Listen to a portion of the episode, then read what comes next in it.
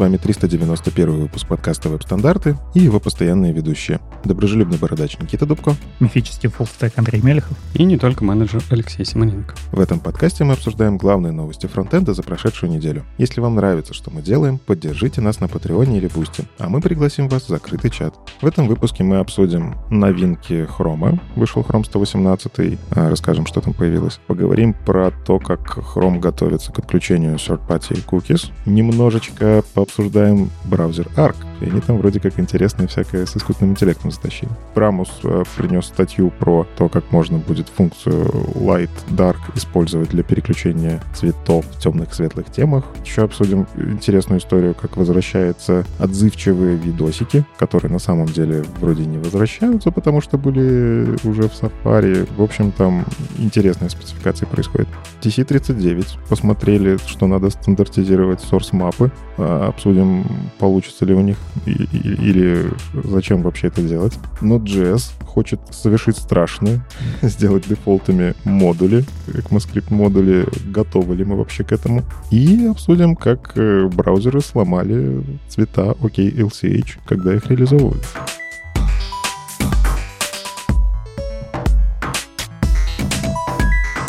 Начнем с коротких новостей Хрома. Конечно, никто не верит. Короткие новости Хромы, когда Никита в подкасте. Да мы просто про это все уже рассказывали, как обычно. А, но в этот раз э, 118, в общем, вышел. В нем есть несколько важных вещей. Первое — это AdScope. Мы уже рассказывали. Директива AdScope классная, крутая, которая решит давний конфликт, который еще в Твиттере, я помню, был вообще прям холивар. Напоминаю, как эта штука работает. Вы когда пишете стили, с одинаковой, с одинаковой специфичностью селекторов, то побеждает тот, который внизу. И за счет этого можно всякие квизы делать на ивентах, на мероприятиях, типа «Скажите, какого цвета будет текст?» Я сколько вот эти квизы не провожу, иногда руки прошу поднимать, э, там, когда в зале, а, когда читаю доклады. Половина аудитории всегда отвечает неправильно, потому что смотрят не на то, в каком порядке стиля, а смотрят на то, в каком порядке классы в HTML. И, в принципе, ругать как бы не за что, потому что мозг работает ну, правильно. он читает, он видит то, что ближе, и он такой, ну, наверное, цвет должен быть красненький, да, потому что красненький ближе к тексту. И это логично для восприятия мозгом. И специфичность вот это вот, как, как работает каскад специфичности и все такое, это не самые очевидные штуки. А вы видели уже сообщение о том, что этот скоп убьет БЭМ? Я даже доклад про это готов. Очень хочется. В смысле, нет, в смысле хочется э, рассмотреть, как это э, со скоп можно применить с бэмом. Он не убьет бэм, он классно его дополнит. Ну и там надо производительность будет сначала почекать, насколько это будет хуже или лучше для рендеринга. В том числе, да. Ну, короче, суть в чем. AdScope — это как раз то самое починить. Э, то есть вы говорите, что важнее не то, что ниже, а важнее то, что ближе к вот этому селектору. Причем в AdScope, когда вы помещаете какой-то селектор, он не добавляет специфичности. То есть он просто AdScope, вы указываете, где применить стили. Условно, вы хотите применить стили только внутри карточки. Сейчас мы пишем .card, и там, например, для ссылок A вы пишете там какой-то цвет ссылки. Можно теперь делать так. adscope.card, и он для всех ссылок, вот вы внутри пишете просто А и э, стили. Так вот, AdScope не добавляет никакого веса, у вас исключительно вот селектор А работает, но при этом применяется он только внутри карточки, он не лезет никуда наружу. Ну и самое классное, что там есть, это бублики, вот эти scope бублики. Вы можете сказать, применяй от и до. То есть от родителя карт, например, до карт контент. То есть, например, вы Markdown вставляете в карт контент, и у вас там друг, другие стили, вы не хотите их перебивать. А все, что снаружи, вот там уже стилизуете как хотите. Короче, очень интересно. А, проблема в том, что хочется хороших примеров этого в продакшене, посмотреть, как люди этим будут пользоваться. То есть я для себя вижу, как я хочу это использовать. Опять же, я дизайн-системы делаю, поэтому мне очень хочется, чтобы мои стили периодически не протекали. И скоп в этом плане смотрится классно, но вот, собственно, Chrome 118 в нем только это есть. Ну, то есть пока что этого больше нет нигде. Firefox на эту историю пока молчит, ну, как молчит, там есть э, тикет на гитхабе, где они это активно обсуждают. Типа, как это надо, не надо, зачем оно и так далее. А как это сделать производительно, к слову, к вопросу Леши. И Safari уже такие, не, мы это сделаем. Мы верим, что это будет полезно. Короче, очень крутая фича, и, собственно, с обновлением она начнет работать. Демки будут не под фича-флагами работать, а прям полноценно. И два новых медиавыражения появилось. Scripting и Prefers Reduced Transparency. Scripting — это то самое вроде бы тройное, но на самом деле двойное медиавыражение, которое вы можете... Короче, там три значения. JavaScript включен, enabled, initial only, то есть выполняется только на первом, на первой загрузке, видимо, когда страница собирается, и none, когда скрипты выключены. Ну, то есть можно стилизовать всякое интересное вместо того, как мы раньше в NoScript вставляли. Напоминаю, в браузерах работает только enabled и none. То есть у браузеров нет режима initial only. Initial only — это для каких-то таких устройств, у которых, у которых такое есть. У которых JavaScript э, в рантайме не крутится, он только первый раз отработал, а дальше э, по каким-то причинам не работает. Интересно, что будут ли менять вот этот старый подход, и вообще кто-то использует сейчас NoScript? Я сегодня его видел прям. Да? Да. Короче, если ты Create React App когда-нибудь создавал приложение, он вставляет это тебя не спрашивая. Ну, типа, изначальный шаблон. Поэтому большинство сайтов, они как раз такие. Я больше, знаешь, про осознанное применение. Не просто, что там какая-то магия за тебя что-то делает и так далее, и так далее. Ну, просто даже осознанное. а, Сам-то по себе NoScript э, работает и хорошо, и показать пользователю, что у тебя приложение, да, и оно не работает без я не знаю, без JS, например, дать ссылку на апку на iPhone или на Android, да, в этом случае. Ну, типа нормальное да, явление. Я больше про то, что насколько нужно было э, выносить в медиа э, стилизацию в CSS, потому что в NoScript легко вставляли линк раньше, э, решалась проблема всегда. Есть ощущение, что все-таки исходили в этой спеке не из этого кейса, а какие-то еще кейсы были, и вот решили поправить. Там точно были другие кейсы. Как минимум, ты, некоторые скрипты у тебя делают визуализацию на странице при помощи JavaScript. Ты при помощи вот этого scripting none можешь такой знать, что скрипт не загрузился, и делать какую-нибудь заглушку, placeholder, но при этом не грузить это одновременно. Прелесть в том, что scripting none — это же медиа-выражение, а значит, ее можно в линкрел засунуть нормально, и оно загрузится ровно в тот момент, когда мы поймем, что не работает скриптинг. Ну, то есть полезная история. Короче, там много применений, мне кажется. Но интересно, что там как раз-таки доработали же Initial Only не только для браузеров. То есть другие устройства, которые, ну, конечно, им тоже надо будет поддержать эту спеку, прокидывать э, это значение куда-то там, да, оно будет полезно, мне кажется. Ну и Prefers Reduce Transparency, как мы обсуждали, это фича доступности. Э, И Вадим раскопал, что есть такая настройка в macOS, например.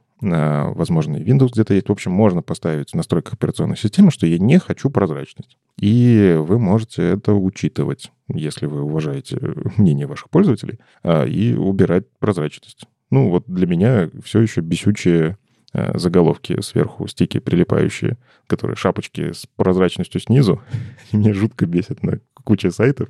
Э, Я, собственно, браузер Arc, я туда вставил как раз-таки э, вот этот вот скрип- скриптец, который, короче, э, я несколько нашел сайтов, где меня бесит, добавил вот эти самые шапочки и добавил им а, opacity нормальный, единичку поставил. Но хотелось бы, чтобы сайты как раз-таки могли... Я мог у себя в операционной системе, допустим, убрать эту прозрачность, и вот эта медиафича, она про это. То есть она будет... Браузер будет говорить, что в настройках системы или в настройках браузера, если браузер это позволяет, будет стоять «Не хочу прозрачность, пожалуйста, уважайте мое мнение». Ну и, кажется, в следующей версии Chrome, да, они добавят поддержку заголовков, Да, в том числе. чтобы оно тебе в Secure отправлялось. И ты уже на сервере сможешь об этом понять и даже не отгружать этот CSS на клиента. Ну и, как обычно, у них Vend More тоже важные штуки. Из важного э, WebUSB API мы обсуждали э, в веб-экстеншены прорастут, в браузерные экстеншены. Ну, то есть э, можно делать какие-то теперь будут расширения для браузеров, внутри которых там внутри сервис-воркеров можно будет работать с WebUSB. Я даже знаю кейсы, когда это нужно. И самое главное для меня, теперь релизный цикл стал короче. Каждые три недели будет выходить новая версия браузера. Это значит, что мне можно пропускать теперь в подкасте только два подкаста, но каждые три недели мне нужно приходить, иначе вы без меня будете рассказывать про Chrome. Зато новости короче будут. Но это пока что теория, что они будут короче. Ну, посмотрим, как будет дальше. Но тут говорят, что Chrome еще кое-что запускает интересное.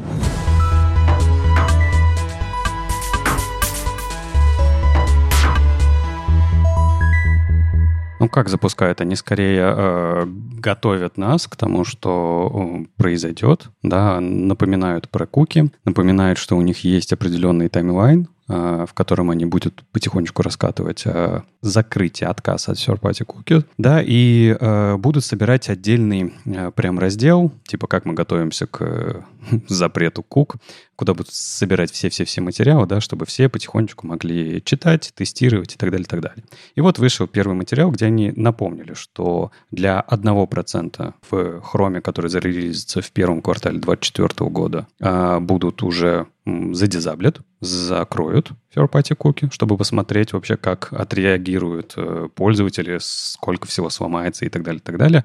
А вообще планируют на 100% раскатать э, в третьем квартале 2024 года. Это их план пока что. И напоминают э, свою инициативу про Privacy Sandbox, в которой находится куча-куча разных API, которые должны нам помочь с тем, что, ну, с миграцией, да, от third-party cookie на какие-то другие API. Мы очень подробно обсуждали это все и в 376 выпуске, и 386 выпуске. Если хотите, переслушайте. А сейчас я вам быстренько расскажу про план э, Гугла, который предлагает вам, да, то есть что вам нужно сделать для того, чтобы понять, а что у вас, собственно, с приложением и будет ли все окей. И первое, что они говорят, это про аудит. И, кстати говоря, мы э, упомянули, да, с, э, ты, ты как раз, Никита, рассказываешь часто про developer tools ы, и как раз в одном из релизов э, будет улучшенный этот самый аудит в Chrome Developer Tools ах, который покажет, что у вас есть third-party cookie, что они будут задеприкейчены и что вам нужно на это обратить внимание. То есть в warning е будут дополнительные сообщения э, для вашего сайта. Проведите аудит, посмотрите, все ли у вас хорошо, а, точнее, убедитесь, что у вас э, вы используете third-party cookie или вы не используете их, и это будет для вас а, подсказка, да, нужно вам реагировать или нет. Потом а, добавляют флаг, отдельный флаг или режим, да, с помощью которого можно Chrome запускать, а, в котором вы можете э, Chrome уже запустить в режиме без third-party cook и посмотреть, как будет работать ваш сайт что сломается, что не сломается, все ли хорошо работает и так далее, так далее. Для тестирования это очень важная штука. Ну и рассказывают про разные техники, в которые вы в первую очередь э, могли бы посмотреть при миграции от э, текущей реализации. Да? Это, во-первых, и использование э, этих частичных кук, которые, как они, чипсы да, называют, что частично это может помочь вам реализовать текущее ваше поведение рассказывает, напоминает о том, что если у вас есть сетка сайтов, да, и вы э, часто ее используете, это когда у вас мультиязычные домены, ну, либо на самом деле любая сетка ваших сайтов, которые вы можете подтвердить, что она ваша, вы можете собрать из нее а, то, что называется related website sets, и каким-то образом отправить и сказать, что вот в рамках этих сайтов какие-то куски, которые э, из другого оригина подгружаются, это окей, это не party, э, и оно должно работать. Можете туда посмотреть. Ну и почитать про все-все-все API, э, которые они наплодили. Да, это, напомню, да, это и state токены, private state токены, это и Topics API, это и Protected Audience API, это и Attribution Reporting API, и кучу для кросс-сайт, э, для кросс-сайт всяких взаимодействий. Это First Party Sets, Shared Storage, Chips API, Fenced Frames, Federation Credential Management и так далее, так далее, так далее. То есть очень много, на самом деле, в рамках инициативы Privacy Sandbox API они выкатили. Каждая должна закрывать какой-то кусочек. По-моему, все они уже реализованы в браузере, э, в текущем. То есть вы уже можете пробовать, примеряться, э, ну и пытаться как-то переделать свой сайт, чтобы он работал, свой сервис, чтобы он работал без third-party cookie. Ну вот я, кстати, специально с э, вот этим флагом Test Third Party Cookie Phase Out погулял, вы включаете флаг, и вот это начинается история, выключается Third Party Cookie. Интернет к этому не готов. Прям сильно. Ну, то есть, ладно, функциональность основная работает, но, к слову, у медиума там какая-то у меня фигня происходила. Медиум вообще с этим не справляется от слова совсем. И я, мы же как бы в основном читаем статьи со всякими демками. У меня код пен через раз. Я вот не знаю, от чего это зависит. Иногда CodePen отрабатывает нормально, он там как-то встраивается, все хорошо. А иногда он почему-то такой, э, сорян, не смогу, ну, что-то там заблочено. Я не копал сильно глубоко, потому что моя задача не была помочь раздебажить CodePen, CodePen, но реально встраиваемые всякие штуки. А, по-моему, у меня еще этот попапчик «Авторизуйтесь в Google» появляется чуть ли не на каждом сайте, куда я захожу, а, хотя я в нем ну, как, я авторизовался давно, но в этот момент что-то сломалось. Гуглу тоже нужно переделать все свои сервисы. Это же такая же компания, как и все остальные. Ну, я так понимаю, что Google-то к этому, может, и готов, но то, как ты используешь этот виджет, это другая история. То есть это плашка, ты же ее встраиваешь в сайт. Иногда ты ее встраиваешь, используя прям то, что Google тебе выдает. Вот это вставь в сайт, и оно заработает. А иногда ты кастомишь. И вот мне кажется, когда ты кастомишь, что-то ломается. Короче, интернет к этому капец как не готов. Я поэтому понимаю, почему они там на 1% это все запускают. И вроде бы давно предупреждали, типа, готовьтесь, выключается. Ну и, опять же, мне страшно.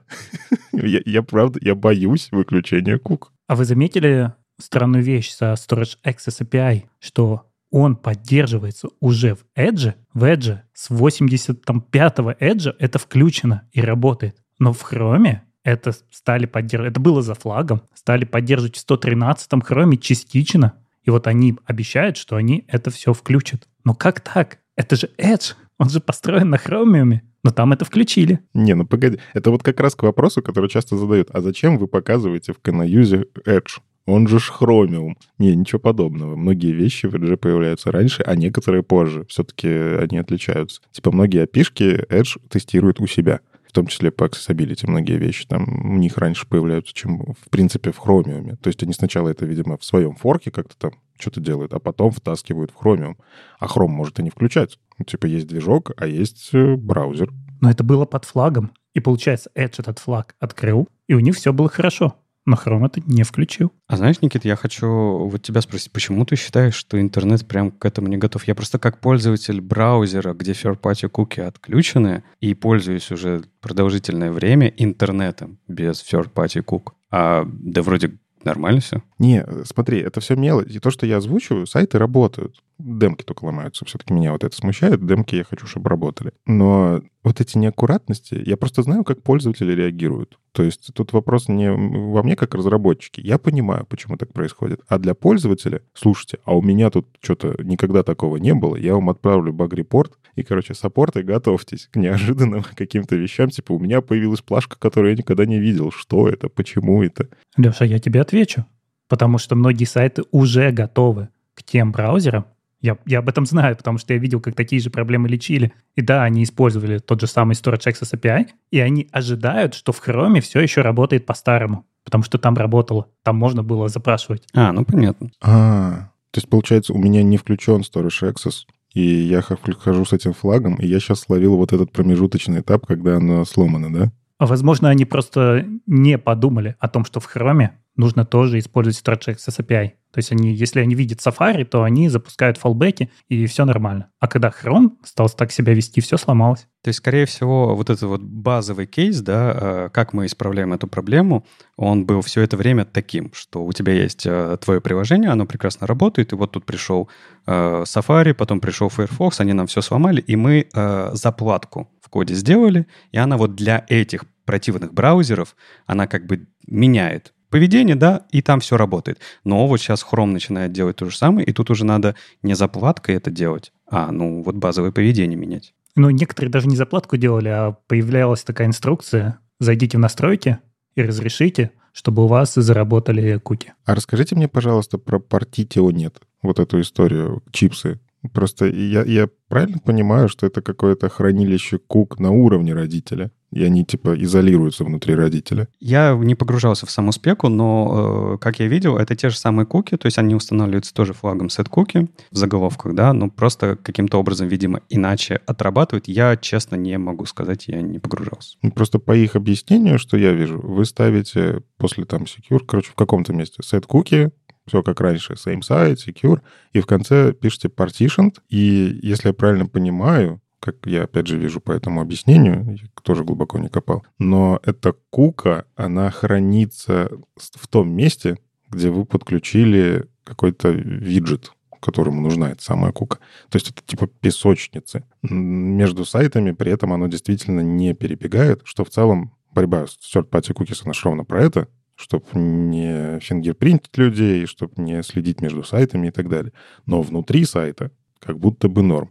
Если я правильно понимаю, то это прикольно, Но мне интересно почитать, как это работает, потому что не совсем понимаю. Смотри, важный момент. Я почему, например, не очень сильно погружался в вот эти вот э, API, ну, кроме Topics API, тут надо было погрузиться обязательно, а, гугловые, которые они предлагают в рамках Privacy Sandbox. А в остальных браузерах-то а, какая реакция на эти API? Ну, то есть ты что будешь делать? Вот я вижу, например, про чипс есть в MDN статья, не знаю, насколько она актуальна или нет, но поддержка в Firefox и в Safari написано как э, то, что она не поддерживается. И зачем тебе такая как-то порционная кука? Что ты с ней будешь делать? Только для хрома будешь делать? Надо разобраться. Ну, я, я скорее так, если есть какая-то фича, то хочется ей пользоваться все-таки. Ну, она, наверное, для чего-то полезна. Э, и раз ее катнули, значит, там как минимум программ-менеджер был согласен с этим. У меня немножко другой э, подход к, к этому. Мне хочется вот в таком глобальной переделке, а ведь вот э, отказаться от third-party куки в интернете — это и правда глобальная переделка. Это прям, ну вот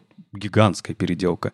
И хочется при миграции с прошлых э, форматов работы э, мигрировать на то, что, что тебе не придется менять потом каждый месяц, каждые полгода или год. Типа каждая компания будет выкатывать свой какой-то еще лучший API, ты будешь на него мигрировать постоянно и так далее. Хочется Вообще хотелось бы общего решения, если честно. Но мы тут вот не можем его найти, к сожалению, из-за того, что у компании разные взгляды. Поэтому не знаю, не знаю. Ну, в, в общем, что Google вам говорит в конце, что они очень вам советуют потестировать это все, потестировать в первую очередь свои сайты. Если есть время, потестировать чужие сайты.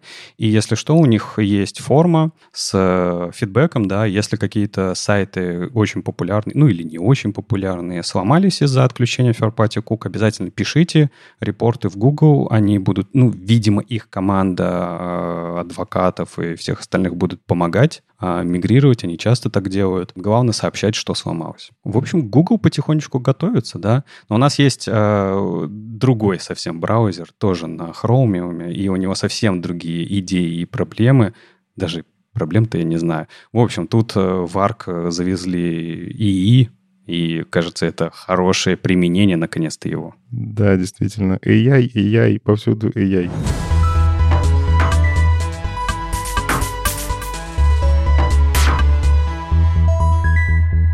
У нас есть браузеры помимо Chrome, Firefox, Safari, Edge. У нас есть Arc, про которого мы периодически в подкасте что-то так мельком говорим. И мы тоже сейчас перед подкастом, а стоит ли говорить про браузер Arc? Это же не веб-стандарты. Arc все-таки браузер, и мне кажется, он он влияет сейчас на то, что происходит в браузерах, потому что я потихоньку вижу, что мы там э, какие-то анонсы э, рассказываем, что браузер добавляет для пользователей, не для нас, как для разработчиков, а для пользователей. И интерфейс очень как-то вот в некоторых местах начинает походить на то, что в арке придумали или переиспользовали из каких-то старых вещей, которые тогда не взлетели. Ну, то есть, будем честны, не все арк придумал, он просто многие вещи улучшил. И вот здесь случилось интересное. Мне кажется, один из первых э, таких подходов, когда AI в браузере прям мне очень нравится. Что произошло? Э, ArcMax произошел ивент, на котором они представили набор фичей, назвали это ArcMax, э, куда добавили вот сначала хотели, на самом деле, классный подход, протестировать, какие фичи работы с э, искусственным интеллектом будут полезны пользователям. А, они прям провели этот ивент, сделали анонс, а, там рассылки всякие приходили тем, кто подписан на эти рассылки. И такие, пожалуйста, включите то, что вам надо, выключите то, что не, не надо, оставьте фидбэки, а мы еще там заодно посмотрим, что, как вы этим пользуетесь. Вот. И какие у них есть фичи. А, есть интересное, первое, которое вот такая э, и странная для меня, это переименование title ов. То есть вы, когда создаете вкладку, если вы, вы можете поставить чекбоксик, сказать, я хочу, чтобы ты мне по-умному вкладку переименовал. Потому что некоторые вкладки называются главное, main page и так далее. А он пытается как-то контент выдрать и подставить. Так вот, офигенно работает с нашими сценариями для подкастов. ну, то есть он убирает вот это Google документ, он оставляет номер выпуска, мне очень удобно. Да, но очень плохо работает пока что со всякими SPA. Хотя, казалось бы, Google Docs, по-моему, тоже SPA. Но не знаю. В общем, э, сайты, которые явно написаны на реакте, явно написаны там на Next каком-нибудь, э, периодически как-то кривовато он все-таки выдает, не справляется. Но подозреваю это потому, что он не полностью рендерит сайт для того, чтобы этот заголовок подобрать, э, или в рантайме у него что-то не получается. Ну, короче, вот первая фича. Вторая фича интересная. Вы можете прям на сайте сделать Command-F, я говорю Command специально, потому что это все еще macOS приложение. Они там на Windows пытаются сделать клиент, но пока что это macOS. А, а, на iOS есть клиент, но мы про него тоже сейчас не говорим. Вот. А, Command F жмете, и вы можете спросить искусственный интеллект, и он попытается ответить, я так понимаю, по контексту страницы. Беда в чем? У меня не завелось. я не смог. А я, а я тебе расскажу. А, мало того, что по контексту страницы, ты можешь еще и выделить фрагмент страницы, и он тогда возьмет еще меньший контекст этой страницы. И у меня не только завелось, а я знаешь, какое применение в этом нашел? Я пошел сразу же в тренажер Академии. Там же, это же веб, это страничка, там есть задания, есть типа, что тебе нужно сделать и так далее, и так далее. И я нажимаю Ctrl-F, вы, выделяю э, теорию и говорю, помоги мне решить цели в этом задании. И он мне дает код. Mm. Он реально мне дает код. Ты его вставляешь и проходишь тренажер. Это офигенно. Ну, смысла в этом мало с точки зрения обучения, конечно, да, потому что ты ничего не научишься. Но, например, разобрать, то есть ты, например, давай вот возьмем отдельно код pen демку, а, взять ее листинг кода, а, выделить, нажать Command-F и сказать, объясни мне этот код. И он тебе выдаст объяснение. Слушай, только что завелось, и завелось хорошо. И я понял, почему раньше не заводилось, потому что я в Google Docs пытался искать, а там они подменяют на свой. Вы все время тестируете на Google Docs. Что вот Андрей перед этим, перед стартом в Google Docs? Откройте нормальный сайт какой-нибудь, посмотрите там. Согласен. А, объясняет очень хорошо, дополняет очень хорошо. Ты можешь взять кусок, вот, например, длинной статьи с каким-то сложным техническим объяснением, выделить абзацы текста и спросить, э, объясни мне попроще, что это такое. Ну, прикольно, да. Вот я сейчас смотрю прямо на статьи, которые мы сейчас обсуждаем, он прям четко отвечает на мои вопросы, выделяет правильные моменты, которые... Я, я проверяю на сложные, кстати, вещи, если что. ну, то есть какие-то спеки, которые новые. Ну, проблема чат GPT в чем? Она обычно давно, и э, там большая сложность, что на некоторые вещи он отвечает не совсем корректно, если моделька кривенькая. У, уже корректно, уже, уже дообучили. А, ну все, значит, понятно, почему он заработал. Тут можно сказать, э, вот важный поинт, да, типа, да какой в этом смысл, если есть, например, чат GPT или какие-то другие сервисы и так далее, и так далее. А мне это первая интеграция в браузер и первая, наверное, интеграция вообще в какой-то продукт, в которой она очень э, аккуратно встроилась и очень-очень нативно. Да, ты, вы можете пойти, там, например, в чат GPT, э, расписать весь ваш контекст и спросить у него нужную вам фразу, нужный вам пром, да, и будет все то же самое. Но легкость, та легкость, которая сейчас присутствует в арке для того, чтобы быстро, контекстно что-то уточнить, она прям очень хорошо интегрирована с точки зрения продукта. Прям очень хорошо. Так они же про это говорили. Они же прямо так и написали, что мы могли бы просто сделать чатик. Вот как все сейчас встраивают GPT. У тебя справа появляется чатик, в который сразу набивается промпт, и ты получаешь что-то со своей страницы. Но ценности в этом нет новой. Угу. И, и, ну, они сказали, мы пытаемся найти новую ценность, как можно GPT применить к браузеру. Вот мы придумали 5 фичей, мы их включили, а вы за них голосуете. Если вы что-то отключаете, мы видим и понимаем, что эта фича не нужна. И мы попробуем придумать что-то еще. Кстати, что за пять фичей? Мы пока что только две э, озвучили. Э, еще есть фича пятисекундные превьюшки. Э, это, в общем, вы наводите на ссылку, жмете Shift, ну, тут, опять же, мы тестировали, Андрей тестировал Google Доки, там ссылки, не ссылки. Я, я, я здесь все-таки сразу правильно протестировал, и это вообще круто. Ну, то есть мне периодически нужно просто быстро что-то прочитать. Суммаризирует потрясающе. Э, честно скажу, я не пробовал на русскоязычных сайтах, ну, потому что я скорее статьи англоязычные здесь читаю, но здесь вообще потрясающе. В русскоязычном тоже все прекрасно. Вообще потрясающе. Пятисекундное превью, суть в том, что он делает короткое summary статьи и выделяет реально важное. Проблема в том, что вот я видел несколько таких суммаризаторов, они иногда думают, что они выделяют важное. Это как, не знаю, на SEO наталкиваются, что ли. Считаю, что если заголовок, то важно или что.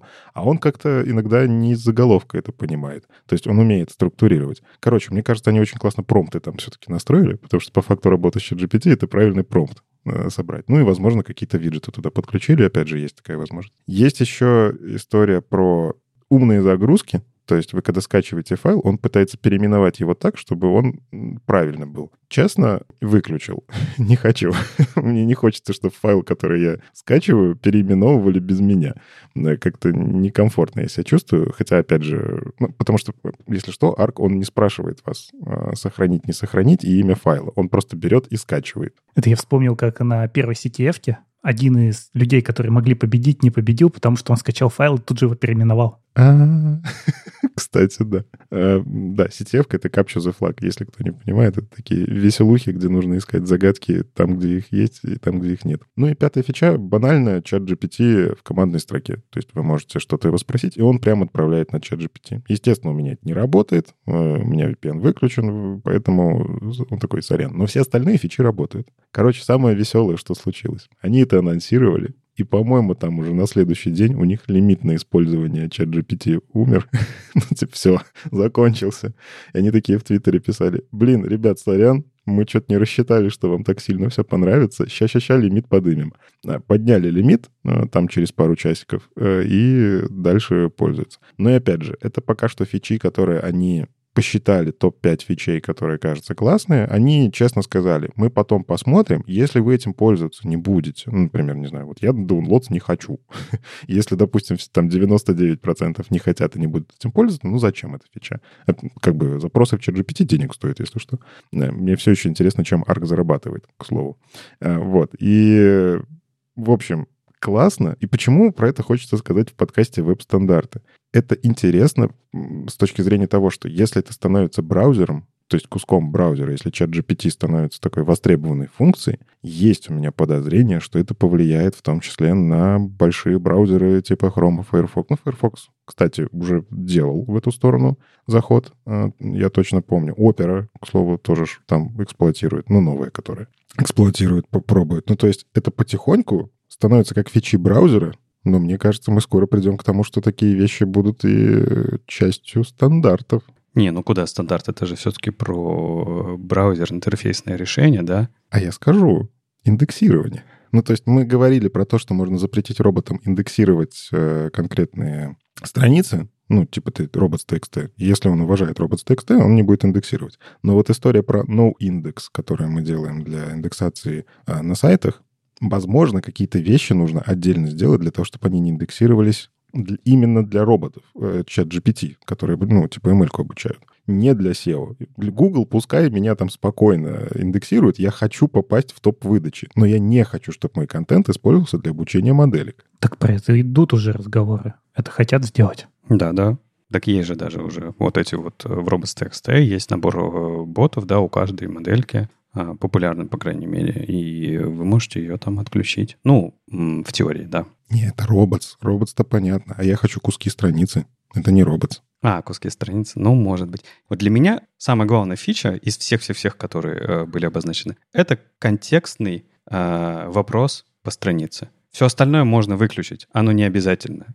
А вот контекстный вопрос по странице лучшая идея, которая могла быть. А мне больше превью нравится. Я просто... У меня есть недоверие к контекстному а, вопросу после того, что случилось на МДН. Потому что НДМ нагло врал, а я больше все-таки читаю технические статьи, если статьи читаю. Мне хочется вычитать все и самому решить, что из этого важно, потому что, короче, пробовал чат GPT, суммаризаторы, там, Алиса GPT и прочее, короче, куча этих суммаризаторов, которые есть, они на их мнение выделяют важное, а важное для меня не всегда вставляют в этот суммарайз. Так превью — это же тоже суммаризатор. А для неважных мне сайтов мне нравится. То есть читать статьи, если я хочу прочитать, я хочу прочитать ее полностью. Ну, Леше полезно, это круто. А если я не хочу читать, а быстро понять о чем, не заходя на страницу, офигенная фича. Трачу всего 5 секунд. Да, вот я читал техническую статью, и там есть ссылка еще на что-то. И чтобы не уходить по ссылкам в глубину, когда мы там просыпаемся, а, точнее, очнулся в 3 часа ночи и понимаешь, что читаешь про какие-нибудь острова в Тихом океане, да? По Википедии, по ссылкам пошел. Очень удобно, что у тебя суммаризатор сразу дает вот, вот эту конкретную ссылочку, и ты дальше остаешься в контексте той статьи, которую ты читал. В общем, интересно, что будет происходить на рынке в этом месте, потому что вот мы такие, ну, ARC очередная поделка. Ну, вроде бы от инженеров Гугла, вроде бы они понимают, они делали Chrome и понимают, как это устроено, но сколько мы таких браузеров уже видели, они занимают какую-то нишу, а вот мне кажется, Arc, он еще на одну нишу перепрыгнул. То есть если мы изначально говорили, что это такой для разработчиков, для дизайнеров, с вот этими всякими заметочками, удобные э, ход, ходки, которые используют в основном разработчики, мне кажется, то здесь они уже подключили AI, который полезен большему количеству людей.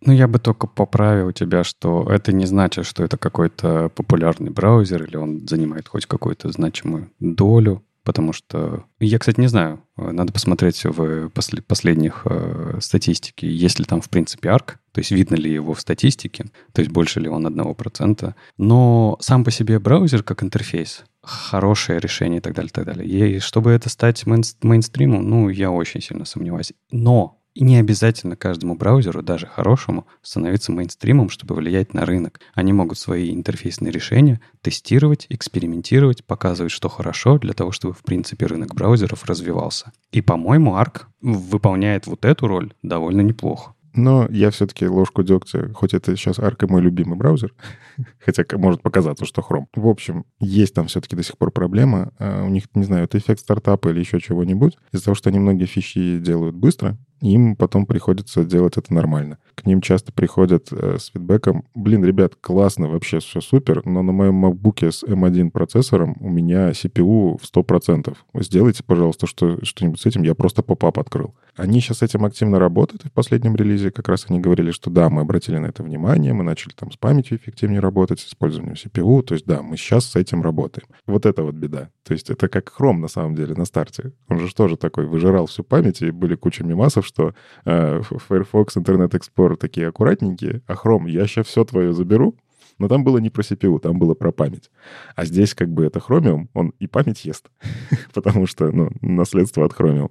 И еще заодно CPU пожирает. Надеюсь, у них все получится. У меня, в принципе, подвисаний каких-то не было, но раз пользователи говорят, кто я такой, чтобы мне верить. Ну и давайте поговорим немножко про будущее.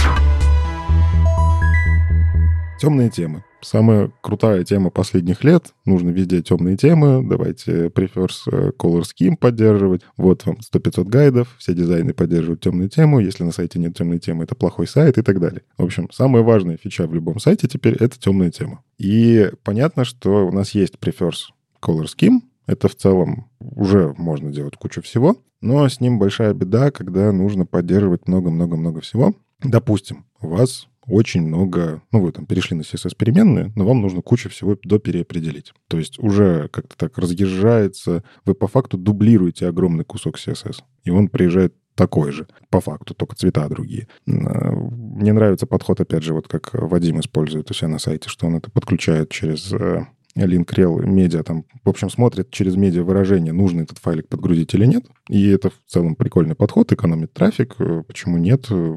Классно используйте. Но есть предложение использовать другой подход. А предлагается такая, ну, не знаю, функция, наверное, получается. Ну да, это функция. А в спецификации CSS Color модуль пятого уровня а функция Light Dark. Что меня вот уже сразу немножко смущает, что мы условно говорим, что тем существует всего две. Светлая и темная.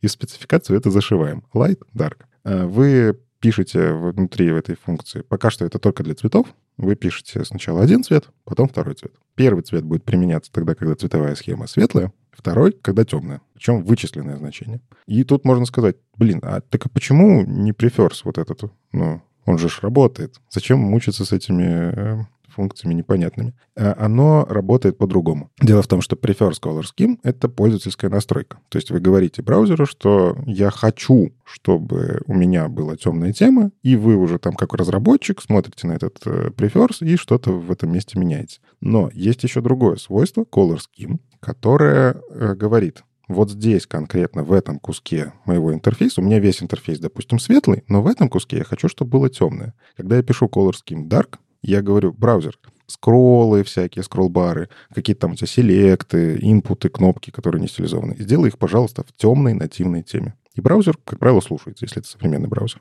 Так вот, Light Dark уважает свойства Color Scheme. В этом разница. То есть, э, если вы указываете Color Scheme Dark, он переключится в Light Dark на Dark. Это тема внутри темы, чего с Prefers Color Scheme не достичь. Ну, там классы можно, конечно, переключать, с этим поиграться. То есть в целом проблема-то, она решаемая. она и сейчас решается классами. Но с такой функцией это можно делать интереснее. Ну и следующая история. А почему тогда только для цветов? Ну я же, наверное, хочу не только цвета иногда для темы. Ну, то есть мы говорили, например, что в темных темах толщина шрифта, жирность, она тоже важна. То есть нельзя просто одно и то же оставлять, в темной теме нужно менять. Хотелось бы и такие значения использовать. Или хотелось бы там, не знаю, градиенты туда запихивать целиком. И прочее, и прочее. А здесь предлагается следующая функция skimmed value. И вы можете на самом деле там, я так понял, указать не только схему light и dark. То есть там в целом такая хитро вывернутая функция. Вы указываете сначала название темы, которые вы используете, в том числе какой-то кастомный, например, если вдруг она начнет поддерживаться, а потом уже значение. То есть это может быть значение цвета, а может быть не значение цвета, может быть что-то другое. В общем, самое прикольное, что этот Light Dark уже работает в Firefox 120. То есть с ним можно поиграться, демки уже как минимум работают, а, но пока нужно понять, а что будет с другими браузерами, потому что в Chromium вроде как они такие assigned, ну то есть кто-то уже смотрит в эту сторону, там открытый ишью, но пока работа там не идется. А для Safari пока что такая тишина. Ну, как обычно у нас бывает для Safari, будем объективны, они никогда публично не скажут, да, мы это сделаем через полгода. Вот мы через полгода сделают, и мы это точно узнаем. А в чем еще отличие? У тебя Prefer Scholar Steam в Chrome, правда, только в Chrome, оно передается и заголовком. То есть ты можешь загрузить только ту CSS-ку, где находится нужная тебе тема. Здесь ты должен загружать все цвета, какие у тебя есть. Они должны быть, они невычисляемые, они перечисляемые. Угу. Так что вот такой подход, он может очень сильно даже раздуть на CSS. Да, есть плюсы и минусы, но мне кажется, это же как у тебя появляется новая возможность. Ну, как минимум, у меня была проблема, когда я хотел э, учитывать темную и светлую тему на странице, где у меня внутри конкретно темной страницы есть светлый кусок. Но маркетологи так любят, что привлекать внимание. А, вообще, если говорить про браузеры, то так как это же кусок CSS-спецификации, э, да, это же CSS Core модуль э, Level 5, то есть я предполагаю, что и Firefox, и Safari в итоге это реализуют. То есть тут нет каких-то... Это же не предложение, э, которое еще, не знаю, можно отказаться. Это скорее вопрос, да, обсудить, как именно эта спека должна работать наверняка. Леш, Леш, не Firefox и Safari, Chrome и Safari. Firefox это уже сделал. Chrome Safari. Хорошо. Вот, а, но меня концептуально раздражает, ну, не раздражает, давай так. Мне концептуально не нравится, как сейчас происходит работа с темами. Я уже много раз ругался на э, Twitter, например, на X. Я, они, они до сих пор не поправили, да, напоминаю. А, и часто вижу такие же решения. Короче, чтобы правильно работать с темами, нужно правильное интерфейсное решение. Потому что не всегда, когда у меня темная тема интерфейса, я хочу темную тему сайта. Не всегда. Это должен, должен быть пользовательский выбор. И я сейчас вижу нормальным решением это держать э, три, ну, если вы делаете темную светлую тему, держать э, три э, выбора темы, да, это системная, типа, окей, следуй за системой, и тогда вот очень хорошо light dark, да, здесь помогает, типа, подстраивать интерфейс, э, супер ну, добавление, да, и либо выбери отдельно светлую и темную. И желательно не забывай об этом. Вот сейчас по всему интернету меня раздражает это. У меня регулярно сайты забывают, что я не хочу темную тему. Не только а, Твиттер, э, который не дает мне, в принципе, возможность да, выбрать что-то. Типа у него там дефолт — это светлая тема, а это не дефолт.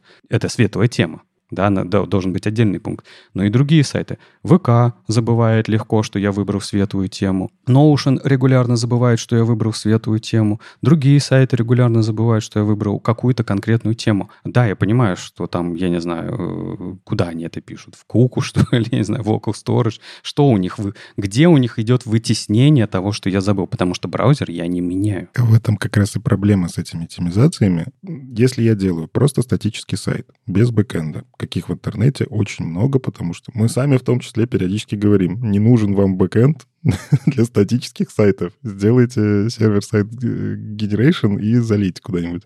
Тебе нужно где-то хранить это значение. И тут у нас вступает в, э, как это, борьба со всякими куками, э, борьба с э, local storage, которая Safari в какой-то момент может решить. Знаете, ребят, я решил, что ваш local storage устарел. А мы вот недавно объявили, что мы всякое устаревшее будем чистить. Это из соображения безопасности. И в итоге разработчики, которые пытаются на клиенте это что-то делать, изучать конкретно походы в базы данных на клиенте ради хранения светлой и темной темы я не готов. Я просто CSS-верстальщик. Не мучите меня, пожалуйста. Local Storage вставил снипет, работает и классно. Так, тогда смотри, э, тогда, мне кажется, если мы хотим это, ну, как, э, если мы обсуждаем, да, на уровне веб-стандартов, э, эту концепцию доделать, она должна просто уехать в настройки сайта в рамках браузера. То, как сейчас происходит с выбором а можно использовать сайту Geolocation API или нет, можно ли использовать сайту камеру или нет, можно ли э, даунлоудить сайты или нет. Пускай это тогда уходит в настройки э, самого сайта. И тогда меня это будет полностью устраивать. То есть э, какая-то специальная key хранилище для сайта, которое для темы, ну просто... Оно сейчас уже существует, ты же этим пользуешься. Mm. Ты просишь permission, например, на использование geolocation, и пользователь говорит, да, нет, все, ты с этим работаешь, у тебя либо есть этот API, или, либо нет. И переключение тем точно так же, так же должно происходить. Может так происходить. Ну, собственно, Леш, э, GitHub, можно прийти в обсуждение веб-стандартов, ты можешь себе это позволить. Не, ну это просто не уровень спеки, да, спек это окей, с ней все хорошо. Это нужно поддержать, где, э, где запоминать э, то, что пользователь хочет. Можно дискуссию поднимать. Я думаю, мы чуть позже как раз про дискуссию поговорим, но в целом можно на гитхабе такое сделать, и, возможно... И я, я, кстати, поищу, может, даже такие дискуссии уже и есть. Надо просто понять, почему браузеры это не хотят делать. Потому что идея это интересная, но, короче, с темными темами ты прав. Мы все еще плохо работаем в плане того, как сохранить дефолт. Вот это проблема. Тот же самый Reader Mode, он же тоже запоминается в настройках для каждого сайта. И размер шрифта запоминается в настройках для каждого сайта в браузере. Да, для сайта, не для всего интерфейса? Для, для в этом самом, как минимум в Safari, размер шрифта, да, запоминается за сайтом. Прикольно, не знал.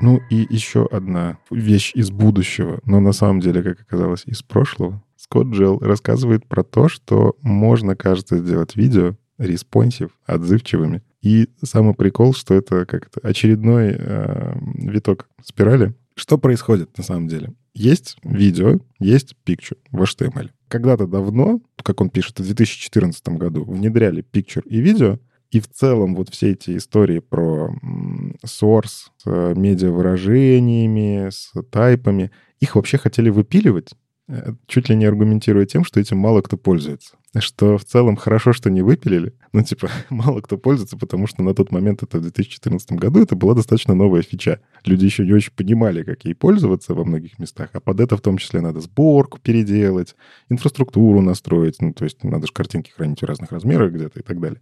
В общем, Picture, слава богу, ничего не удалили, то есть мы сейчас им пользуемся, там куча всяких возможностей, и мы умеем в адаптивные картинки. А в том числе даже, кстати, для темной темы вы можете отдельные картинки, потому что медиа работает. А у видео удалили. ну, потому что как-то не договорились, как это правильно реализовывать. Удалили везде, кроме Safari, кстати. А Safari — единственный браузер, который поддерживает э, медиа выражения в source. Ну, короче, вы в видео можете писать не видео, а SRC, как мы это делаем там как, как в картинках, на самом деле, AMG, SRC. А вы можете внутри указать много источников, source, и чаще всего это используется для того, чтобы понять, каким кодеком вы хотите пользоваться. То есть, если браузер поддерживает MP4, мы вставляем файлик с расширением MP4. Если WebM, то мы вставляем WebM и так далее. И в большинстве случаев я тоже только так и пользуюсь. Но хотелось бы для все-таки для маленьких разрешений экрана ну, на мобильных, показывать файлики поменьше. Я, конечно, понимаю, что всякие эти айфоны и современные Google Pixel, они там умеют в 600 DPI, они тебе там показывают субпиксели и все такое, но все-таки даже с этими DPI не нужны такие большие видео, когда я смотрю не горизонтально когда я не поворачиваю экран, когда я смотрю вертикально. И это смогло бы сэкономить огромное количество трафика. Опять же, вспомним про выбросы в атмосферу СО2 и вот эта вся инициатива. И вот что интересно, кажется, это вернется. ну, то есть, как минимум, что происходит? Safari эта штука уже работает. То есть вы просто можете написать медиа, min width, max width и так далее, и оно подгрузит отдельную отдельный видосик. Но фишка в том, что Safari все-таки, ну, как бы отдельно для Safari поддерживать целую инфраструктуру не все готовы. Некоторые готовы, кто прям экономит себе, в том числе, трафик. Потому что, там, не знаю, S3 сервер — это дорого держать. А те, кто не экономит, они такие, да пофиг. Ну, загрузит пользователь побольше. Только ради Safari стараться не буду. А сейчас это все, оно появится как минимум в Firefox. И э, как раз-таки прикол в том, что почему появится. Потому что Скотт э, зашел к ним в исходники, нашел тот самый комит, который откатили в 2014 или в 2015, я уже не помню. Но и он такой, возьму-ка и верну его. Он его вернул. Ему помогли это все поревьюить принесли кучу всяких полезных комментов. Потому что там как бы с 2014 года много чего переписали, будем объективны, да? Вот. Э, и оно будет работать. Оно выйдет... Сейчас э, я посмотрю, в какой версии. 120 кстати, тоже. Firefox 120 прям вообще что-то жжет. Э, в общем, 120 21 ноября уже в Firefox тоже будет работать. И опять же, тут у меня вопрос стоит. Ну, я же не буду поддерживать ради Safari Firefox, тем более мобильного Firefox, будем-то объективны. Э, Все-таки десктопы не так часто сжимают, а, хотя эта история, она будет работать э, в Firefox, то есть это в движке, видимо, пофикшено. Так и скажи, что тебе нужен только Chrome. А то что это вот все вокруг да около? Мне нужен Chrome, чтобы это поддерживать. Точнее, чтобы дальше идти говорить людям, пожалуйста, поддерживайте. Но Э, он сначала такой пишет, я вообще пытался э, посмотреть в эту сторону, сам чего-то написать. И он, кстати, мне нравится, что он указывает, что Chromium надо пропачить, потому что на нем написаны Chrome, Edge, Arc и другие браузеры. вот. И он там связывался с ребятами, но решил сам не делать. Но ребята из Гугла начали с этим работать сами. Он пишет, что появился патч 4 октября, то есть э, работа в процессе, и кажется, мы сможем в следующем году уже где-то начать пользоваться адаптивными видосиками. Но они же уже работают в Safari. Значит, они работают и в Firefox, и в Chrome, если ты это открываешь на айфоне. Да, ты прав. То есть, если я хочу как-то скажем так, есть два лагеря в этом месте. Есть лагерь, который, если где-то можно сделать хорошо, я сделаю это хорошо. И Safari, это, кстати, все-таки большая доля рынка, будем объективны. Да, там все-таки большой рынок. Это не то, что десктопный Safari, то есть это где ты такой говоришь, ой, ладно, я не буду ради этого маленького процента iPhone, это большое количество веб-трафика. Да, это правда много. Но тут всегда решение бизнеса, а стоит ли вкладываться, если это работает не везде. Еще есть предубеждение бизнеса в том, что если в хроме не работает, то мы не будем это делать. К сожалению, с этим сложно работать. Вот прямо здесь тебе, тебе вот вставлю палки в колеса, потому что когда это обратно происходит, когда ты делаешь для хрома, почему-то бизнес это уже так не работает, да, что типа, а стоит ли это делать, если это работает не везде? Но вот не везде, когда вот в этой группе не везде стоит Safari и Firefox, это нормально, это везде. А когда там стоит Chrome, это не везде. Так ты мне не палки в колеса, ты наоборот подтверждаешь то, что я говорю. Сложно продавать. То есть я, например, как разработчик хочу технозадачу такую принести, а давайте сделаем хорошо. Мне нужно продуктам это продать. Ребята, давайте сделаем хорошо и сэкономим, например, деньги на трафике. Они такие, так это только в хроме не работает. Зачем нам это делать? Никита, это не Safari, это все айфоны. Вот просто все. Ну, да. Это огромная доля трафика. Да. Я, я к тому, что мы сейчас как это постепенно готовим наших слушателей, как продавать эту фичу. Вы в любом случае, скорее всего, задумаетесь об этом, если вы думаете про оптимизацию трафика, а начинайте продавать уже сейчас. То есть я здесь с вами полностью согласен, что это уже работает на самом деле много где, и подготовить под это не обязательно под релиз хрома готовить. Это реально, если оно просто работает, как любая медиа-фича, она просто начнет работать. Кстати, можно, опять же, напоминаю, медиа-выражение же классно, если еще и темные темы подтянут. То есть можно будет видосики для темных тем, например, загружать. Кстати, я, я чтобы не быть голословным, я просто пошел в, в, в статисту и посмотрел мобильный трафик. А, и правда, в Q3 23, например, 30% э, всего веб-трафика — это iOS, 70% — это Android. Ну, 30% если для тебя это не бизнес-value, ну, не знаю. Для меня, да. я, я, я же готов ради маленьких улучшений просто втихаря по ночам делать улучшения в сервисах. Только не рассказывайте это моим продуктам, пожалуйста. Но я иногда иногда такие штуки делают. Нет, тут больше я согласен с Андреем, что тут нужно просто правильно коммуницировать это бизнесу в таком случае, что это речь не про Safari, вот этот вот типа 1%, 1%, который могут думать на, в бизнесе там, а это 30% мобильного трафика, и тут, блин, почему бы это не сделать, тем более, что потом это, скорее всего, а, в Android тоже завезут, мы только что про это поговорили, да, то есть у тебя уже будет готово 70%, а, а, как только завезут, тоже уже все будет готово работать, не нужно будет тратить э, на это время в будущем. Ну и дальше идет обсуждение. У Picture, напомню, есть еще соседи рядышком, который называется Sartaset и Sizes. Ну, то есть почему соседи? Потому что это когда внутри Picture можно это использовать внутри AMG, а можно просто внутри AMG использовать. То есть это кус... атрибуты для AMG, они самостоятельные. А они всегда сложны в понимании, когда ты первый раз их видишь, особенно когда вот эти вот W, что обозначает это W, не видел я такого у вас в CSS-спецификации, что это? Вот, но если разберетесь, на самом деле, ну, это удобно правда удобно. А, можно с этим всякие приколюхи делать. Так вот, сейчас э, идет обсуждение в рабочей группе CSS, а, нет, в ВГ, в ВГ рабочей группе, а, про то, как такую же историю сделать с видео. То есть, чтобы внутри не плодить большое количество сорсов, то есть вы подставляете только MP4. Вам не нужен VPM. Вы уже решили для себя, вот, что только так. Тогда можно поиграться со SRC и Sizes.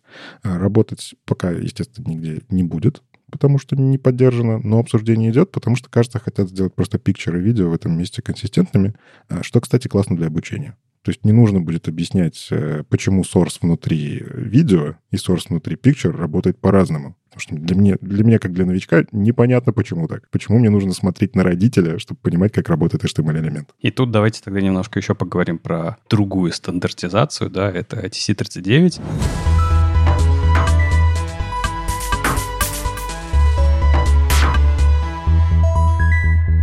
И вот тут вопрос. Вы же сорсмэпами пользуетесь? Буквально вчера пользовался. Конечно. Ну, конечно, пользуюсь. Все же пользуются. Вы же транспайлите наверняка что-нибудь на своем тейп-скрипте там пишете, наверное, обмазались. Ну вот. И что про сорсмэпы и TC39? Тут э, ребята в TC39 собрали отдельную группу, как они назвали, по-моему, TG4, собрали группу для того, чтобы работать над э, спецификацией сорсмэпов, потому что, если вы правильно помните историю, да, она же сорсмэпы очень быстро появлялись, общались, это не очень-то было как-то, вот знаете, вот этот вот весь правильный процесс стандартизации этого всего. Просто было а, энтузиасты, которые быстро предложили формат, который решал э, текущие тогда проблемы с а, препроцессорами в основном, потом и для JS. Вот, для того, чтобы завозить это все в...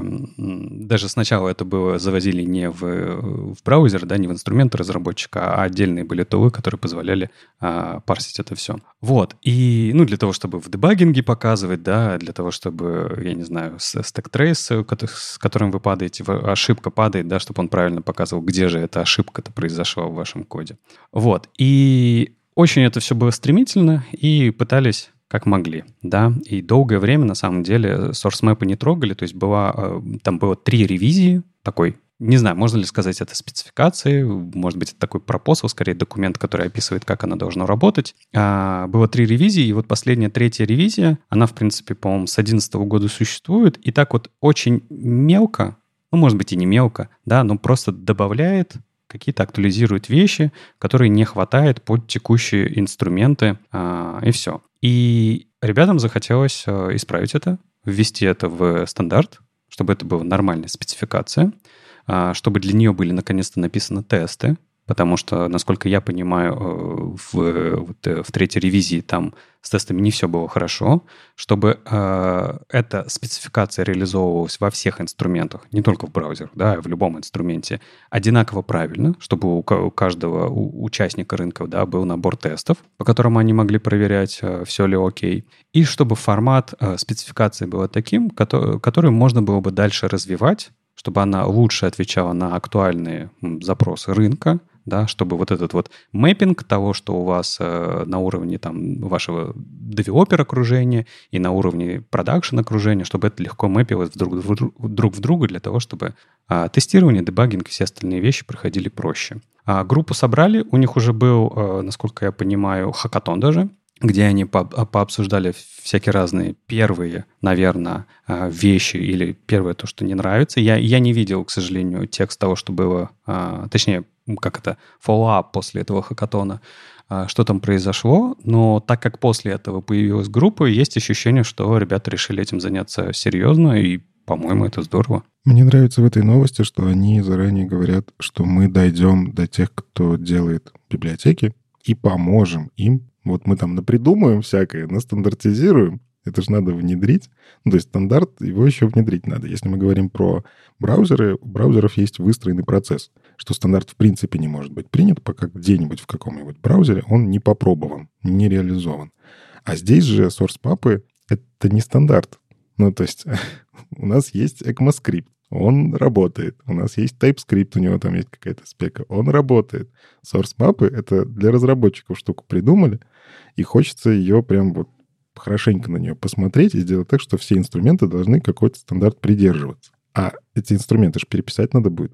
Ну, то есть, если это какой-то NPM-пакет, э, который везде используется, я просто не погружался в тему, но если там используется 2-3 NPM-пакета для анализа этой всей истории, ну, окей, можно в них прийти, потом нужно, естественно, будет сходить во все места, где этот NPM-пакет используется, чтобы он подтянул эту зависимость, потом починить большое количество багов, если они там есть. И опять же, тут проблема в чем? Source мапы — это ж не только про JS, это про что угодно.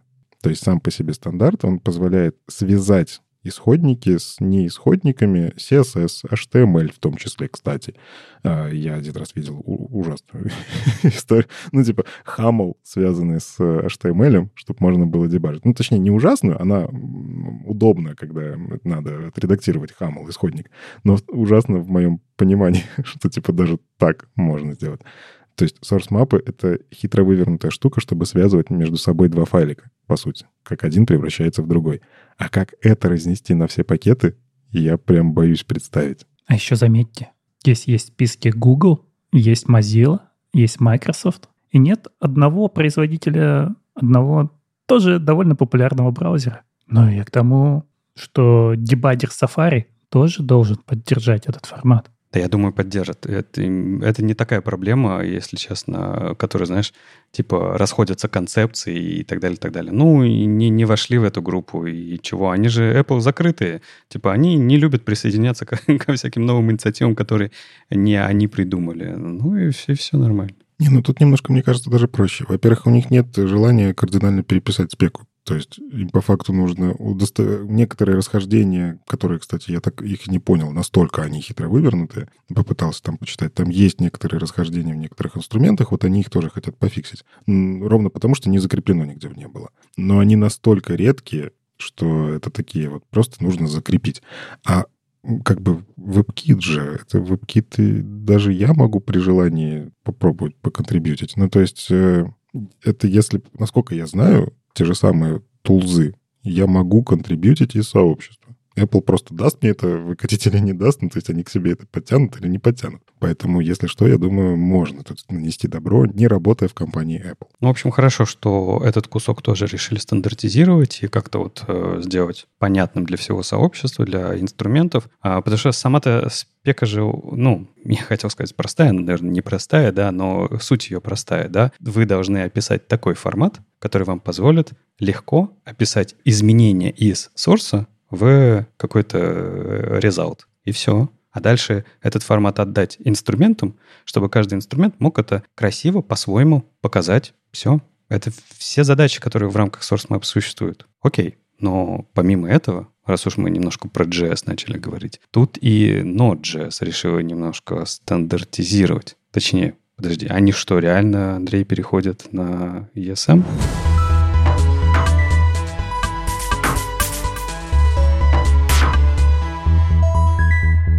Да, тут похожий вопрос. Как я вот только что поднимал, что есть разные производители, у них приедет какой-то новый стандарт source map, и что с ним делать? Вот в ноде тоже давно думают, а что же им делать с тем, что у них был свой стандарт модулей CommonJS, который написали по-быстрому на коленке, и потом он распространился, и его все поддержали. Ну, как поддержали? Где-то так поддержали, где-то иначе. Потом у нас появился стандарт ESM, который очень долго, очень болезненно внедряли в ноду.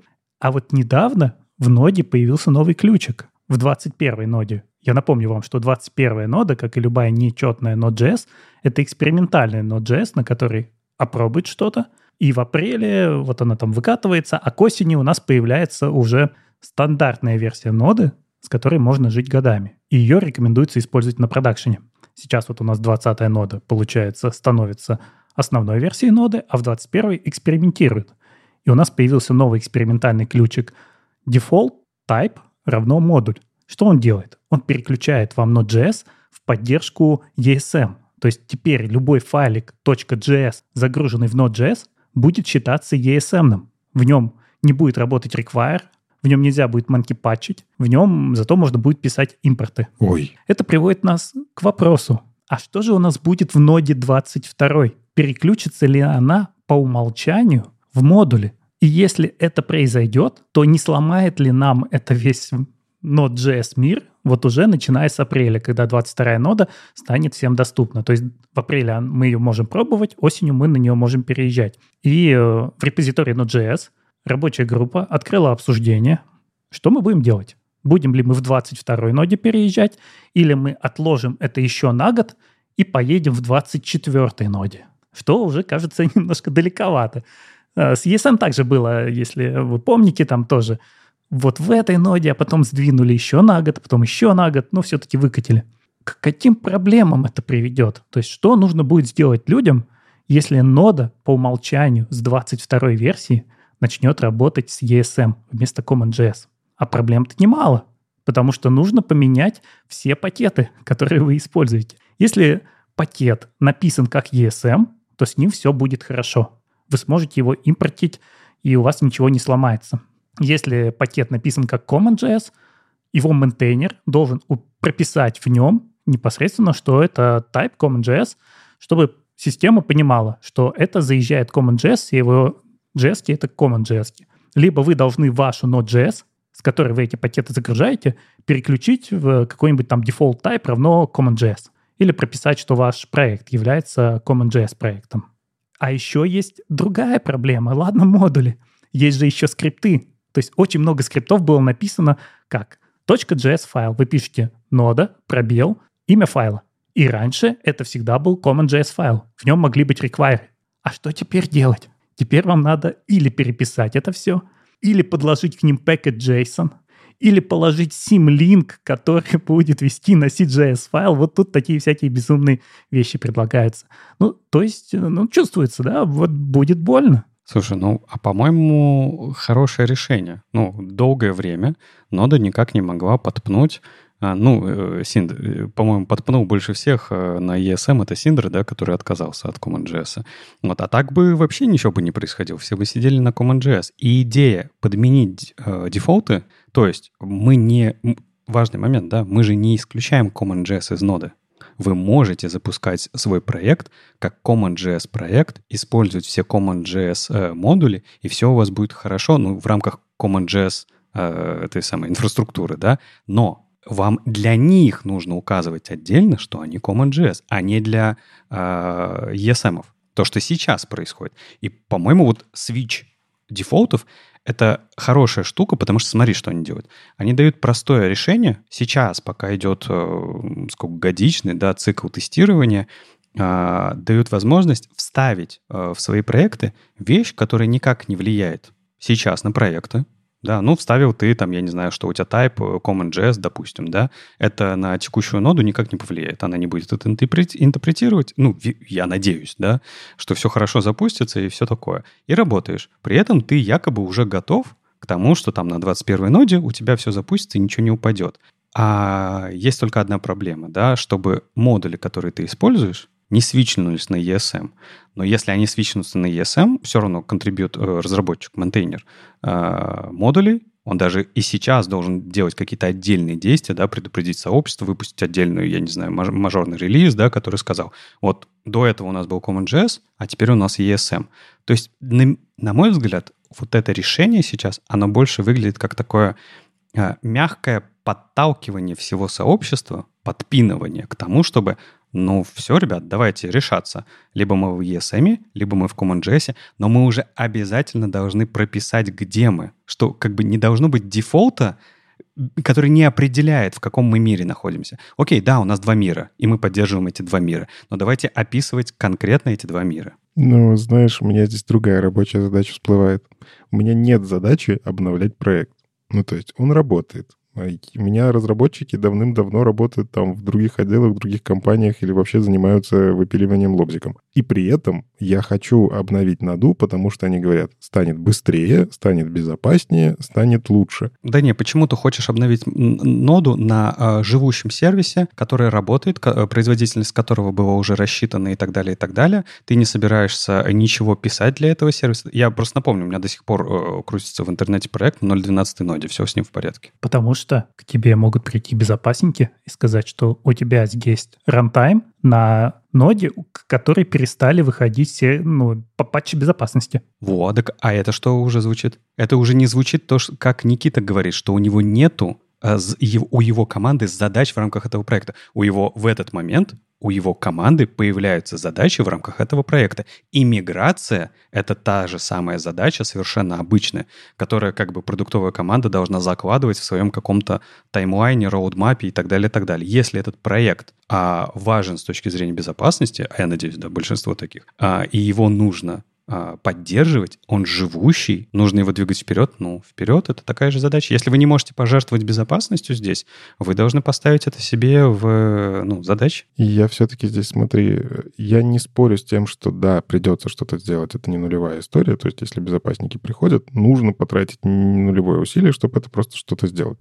Но может быть такое, что команды у сервиса давно нет. Ну, а обновить надо, потому что это общая какая-то инфраструктура, мы все несем ответственность. И мне хочется банально флажочек с обратной совместимостью. Можно мне, пожалуйста? Так он будет. Ты можешь сделать дефолт CommonJS. Нода всегда думает об обратной совместимости. И вот это огромное обсуждение, оно в том числе и об том, как сделать обратную совместимость. То есть, когда я буду писать нод что-то, я могу нод use uh, CommonJS. Default type CommonJS. Default type, ага. Ну, тогда ладно, тогда я спокойно. И я напомню тебе, Node.js 20, да, 20 LTS релиз, у него поддержка-то на годы вперед, в том числе security. Ты можешь, я не знаю, сколько, сколько там LTS держит? 4 года, 6 лет? Да нет, нет, нет, там года два будет всего. Года два всего? А что такие LTS маленькие у ноды? Серьезно? Security патчи два года всего? Ну, один год это, да, один год полной поддержки. Там еще зависит от используемых библиотек. То есть в прошлый раз, например, у нас LTS кончился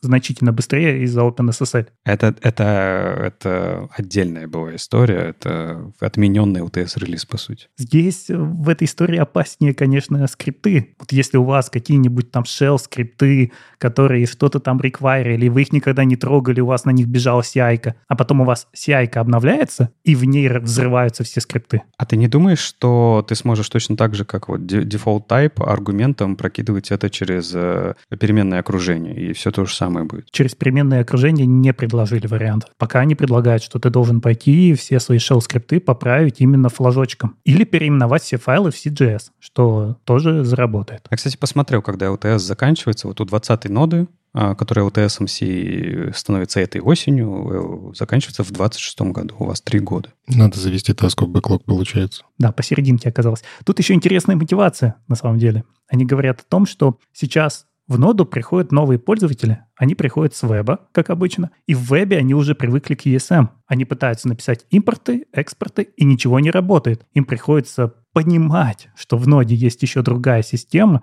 и или переключать ее, или учить новую. И дальше написано, а вот те пользователи, которые все еще пишут CommonJS, они же профессионалы. Им ничего не сложно пойти и дописать вот этот вот ключик и переключить ноду в CommonJS, если им надо. Ну, по факту. Но ниже тоже есть обсуждение, что вот пошел человек, погуглил, собрал кучу-кучу разных уроков по ноде, которые все написаны с использованием require. И что же с этим делать? Вот, Леша, ты как представитель школы, который обучает людей, расскажи, что делать с устареванием документации, потому что нода такая штука, где что-то не меняется годами. Мы привыкли к этому. А тут вот это Python 2 и Python 3? Да не-не-не, исправлять, конечно. Да у нас такое постоянно. Мы только недавно говорили о том, что этот Create React App умер, что для него находят другое совершенно явление. Если вы хотите делать то, что раньше делал Кра, используйте э, вид. Но тот же самый вопрос, но полно а, туториалов, getting стартов, да, которые остались в интернете про Create React App.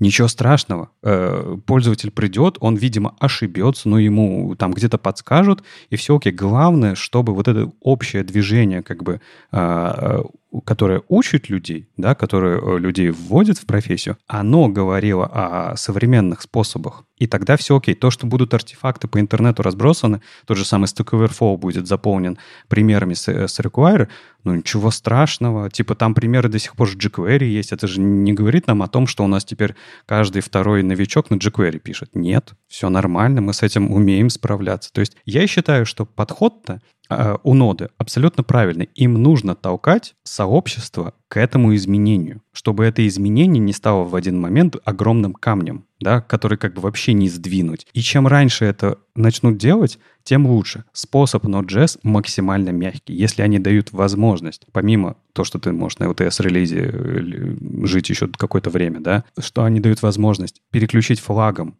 использование э, ноды для CommonJS это не проблема в своих пайплайнах, в своих, я не знаю, CI-CD, в своих, я не знаю, в этом самом своем локальном workflow, поправить это, что у вас там везде CommonJS. Добавить возможность переключения это с помощью переменных окружения и еще упростит это все. То есть я считаю, это надо добавить, и наверняка они уже знают, наверняка они это сделают. Но двигать людей в модуле надо. И проекты придется мигрировать, особенно которые завязаны на кучу модулей, которые вы хотите поддерживать в будущем. То есть если вы сейчас пишете проект, который вы не сдаете и условно завтра, и убираете его в стол и забываете про него, да, у вас не подразумевается долгая поддержка этого всего, развитие фичи, всего такого. Лучше бы вам присмотреться, да, на то, чтобы писать это сразу на ESM, если есть возможность. Но я при этом вижу, как тяжело люди переезжают с 14 ноды на 16 там, или 18 просто из-за того, что, например, у тебя пирдепсы изменились. Теперь они подтягиваются, а здесь изменения значительно больше. 14. У меня два проекта, я с 8 перевести не могу. Так нет, так это же,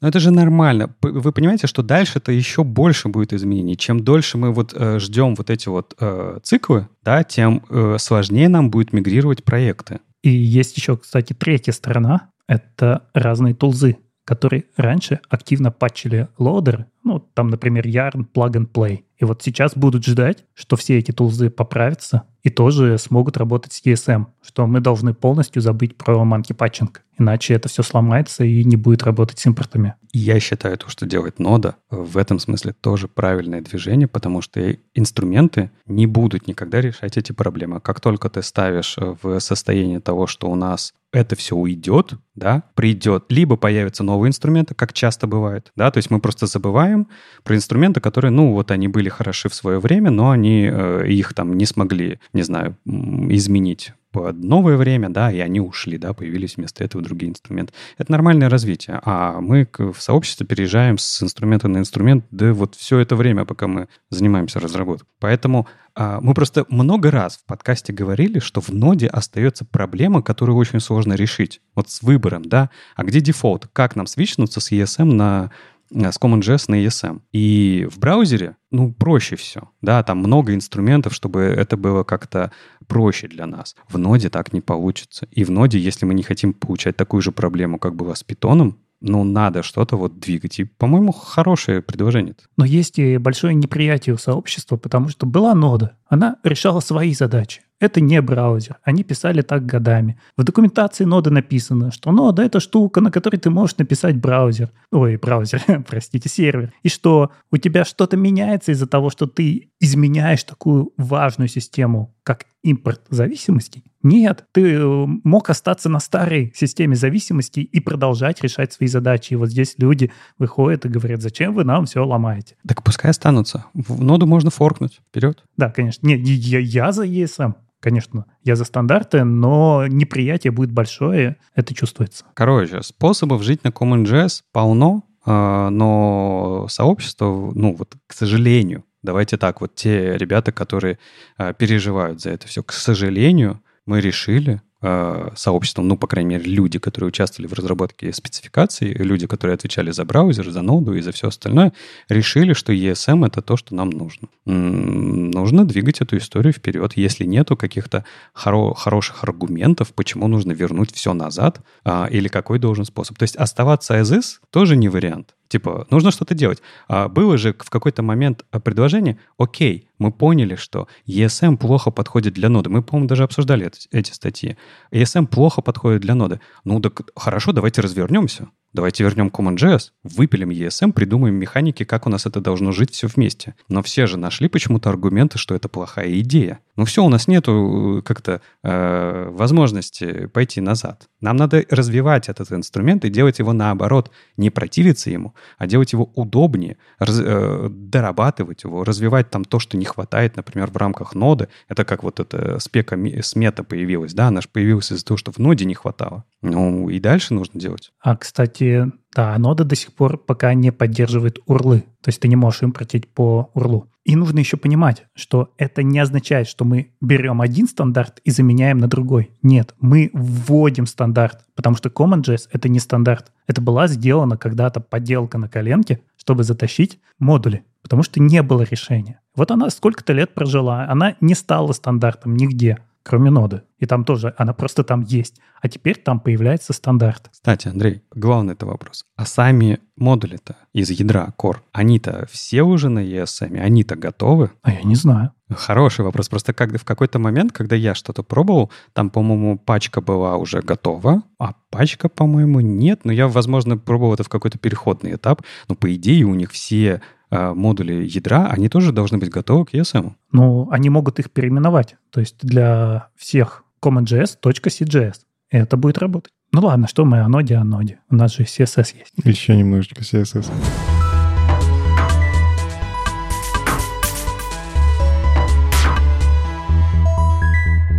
А тут на самом деле интриги, скандалы, расследования. Нам периодически, вот я, я когда встречаю наших слушателей в жизни, они такие, что вы все время про этот OKLCH? Так вот, уважаемые слушатели, еще раз про OKLCH. Там все сломано.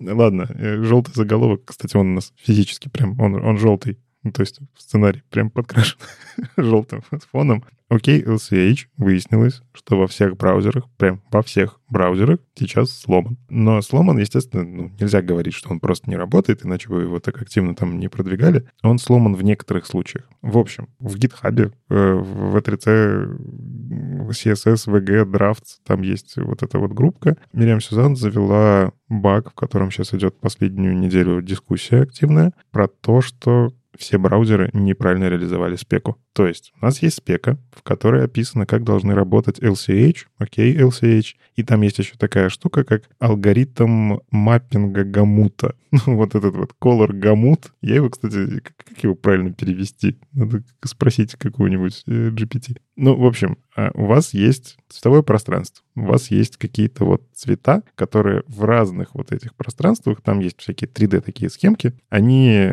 по-разному визуализируются. То есть э, в этом как раз и проблема, что RGB это просто три оси, и эти три оси — это просто кубик, но, к сожалению, наш глаз работает не так. Ну или к счастью, наверное, даже к счастью. То есть RGB — это про свечение, про то, как светить просто интенсивно или неинтенсивно какими-то лампочками. И оно дает какой-то цвет.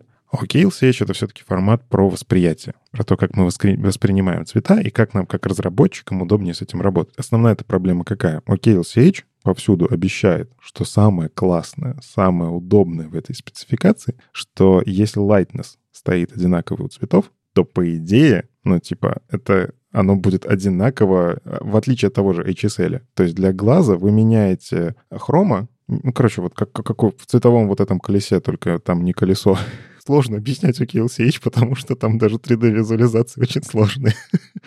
там 4D, мне кажется, какой-то нужен. Но, в общем, в этом и суть, что в OKLCH при одинаковом lightness все остальное выглядит... Вот вы меняете, и оно для глаза консистентно. Так в теории так в спецификации. И так на самом деле для большого количества цветов. Будем объективны, это сломано не везде. Но есть большое количество багов заведенных. И э, специальный даже инструмент OKLab Explorer, который показывает, что нет. Все не так классно, как написано в спеке. Банально есть заведенный баг, в котором, типа, смотрите, по спецификации вот эти вот цвета, они должны быть черным и белым я открыл у себя на нескольких мониторах. Это голубенький и такой, ну, короче, не, не черный. То есть белый превратился в голубенький цвет, а черный, э, он, ну, я не знаю, он такой темно-синий, наверное, ближе к фиолетовому. Сейчас выяснится, что у меня есть легкая форма дальтонизма, неважно. Короче, реально это не те цвета, которые ожидаются по спеке. И так работают все браузеры. Как выяснилось, многие просто обсуждения свелись к тому, какой алгоритм вот этого маппинга между тем, ну, что за маппинг, давайте опять же. Есть теоретическое описание цвета, то есть мы по какой-то математической прям модели описываем, что этот цвет вот такой. У него вот такое хрома, у него такой вот lightness, он должен вести себя вот так. А дальше нужно физически это описание превратить в то, как светится экран. Да? И вот где-то вот тут в процессе появляются и RGB в том числе. То есть нужно, ну, типа, передать, правильную трансформацию произвести. И там есть алгоритм вот этого самого маппинга, как э, делать вот эти всякие трансформации. И в нем прям записано, что lightness нужно уважать, что вот при таких вот, если у тебя значение lightness одинаковое, а черный указан, то, короче, тебе хрома, он, если он ноль у lightness, у яркости ноль, это должен быть черный и никакой другой. Но тут выяснилось, что проблема. Они используют алгоритм, который клиппинг называется. Короче, он не делает хитро вывернутое сложное вычисление. Как я понял, там проблема в том, что эти вычисления реально тяжелые. Их нельзя сделать быстро. Поэтому сошлись на алгоритме клиппинга. То есть там какой-то такой очень быстрый, который очень быстро, близко находит какое-то соответствие. И в итоге мы получаем синие и черные цвета.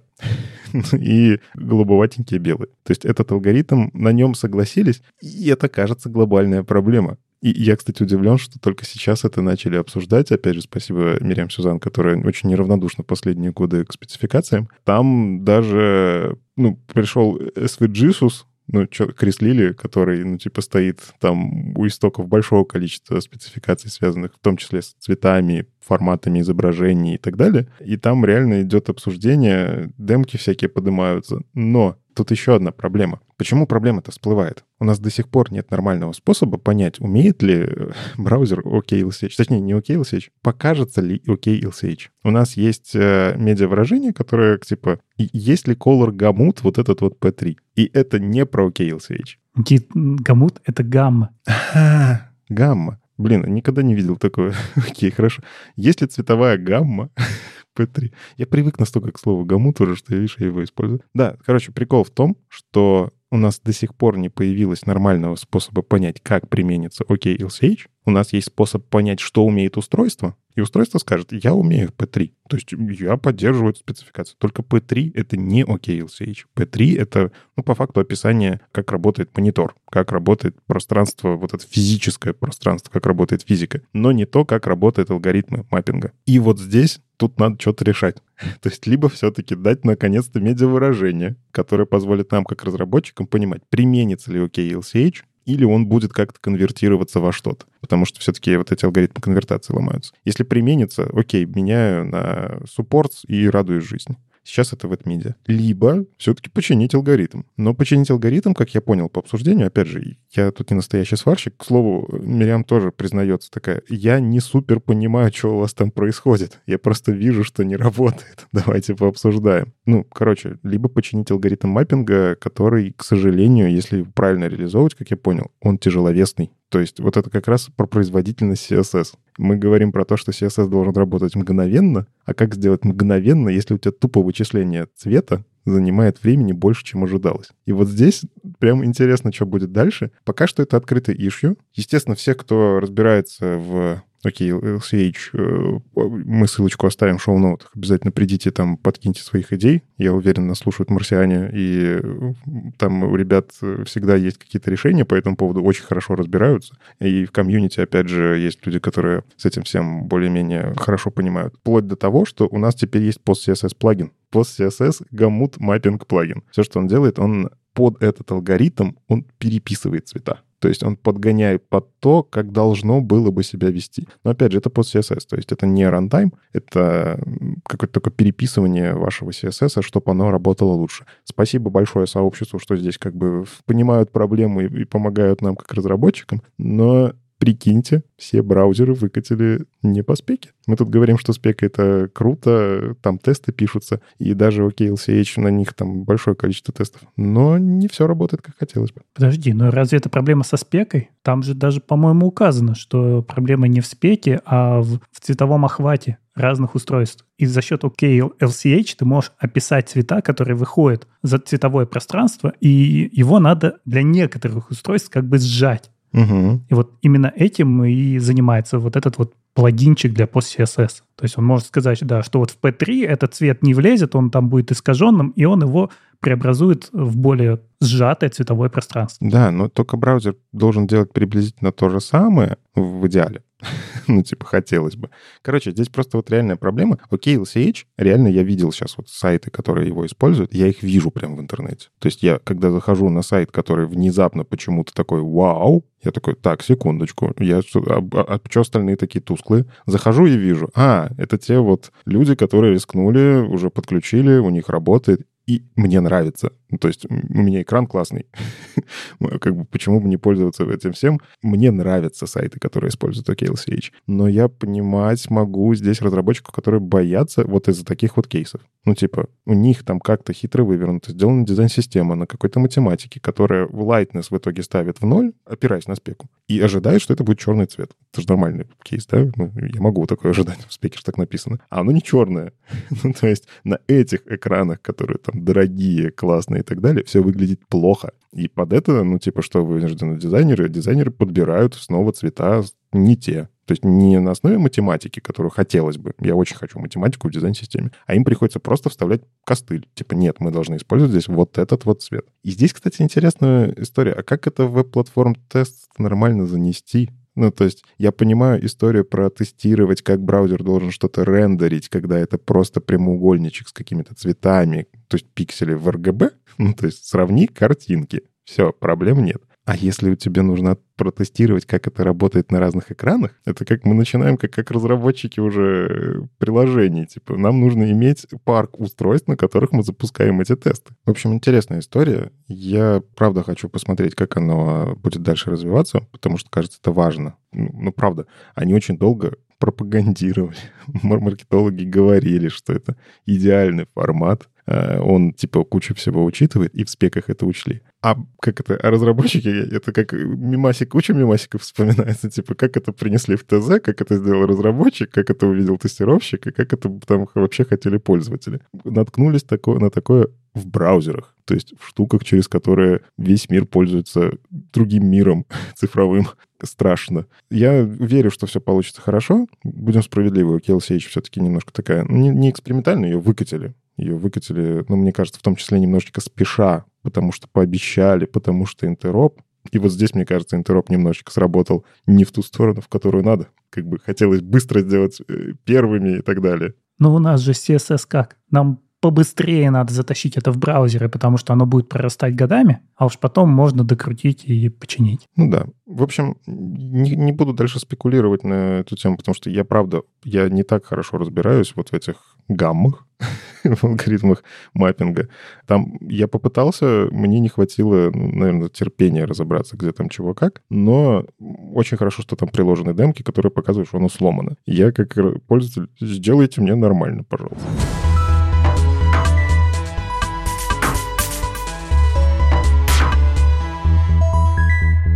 И у нас есть сегодня один вопрос. Пишет нам Андрей. Достаточно хитрый вопрос, как мне показалось. И он очень подходит про тему, которую мы обсуждали. Есть NPM-пакет только для Node.js, который собирается в два почти одинаковых файла. MJS и CJS, только с разным синтаксисом экспортов. Ну, понятно, для CJS мы пишем модуль, а для MJS мы просто пишем экспорт. Может, можно сделать сборку только в CJS, а в файле index.mjs написать export from index.cjs.